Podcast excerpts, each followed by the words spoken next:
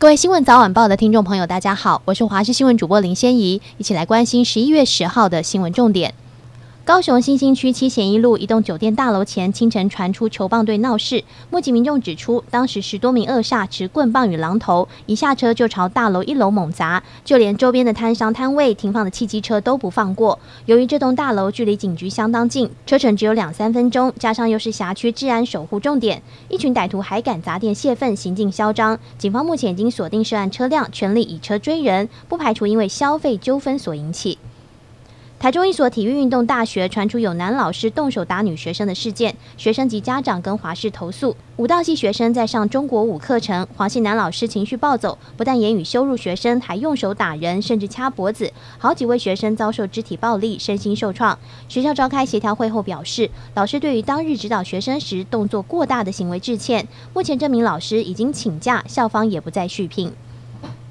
流感不是小感冒，严重可能会出人命。台中一名三十三岁的女子本身无慢性疾病，九月中旬出现发烧、咳嗽及全身无力的症状，至诊所检验出 A 型流感，服用科流感药物仍未改善，病程进展到第五天急剧恶化，出现心跳加速、呼吸急促，X 光检查两肺发白，罹患流感重症合并急性呼吸道窘迫症候群，血氧浓度低，紧急收治加护病房，院方也紧急使用叶克膜成功救命。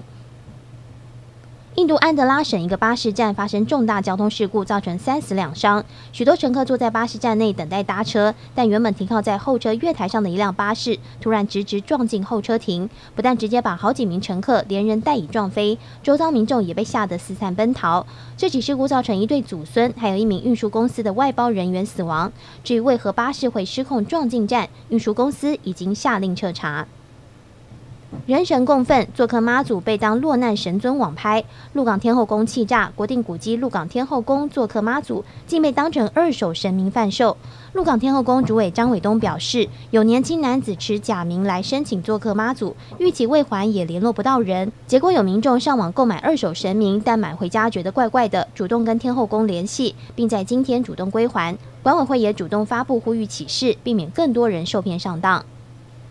台北市文山一名陈姓男子利用外送平台账户漏洞，成立六间假的空头餐厅，再用人头账号点餐付款，最后故意取消，从中获取平台赔款一共五百多万。他还变本加厉，晋升成为业务专员后，把平台跟餐点对口账户改成自己的亲友账户，一共得手八百多万。以上就这节新闻，感谢您的收听，我们再会。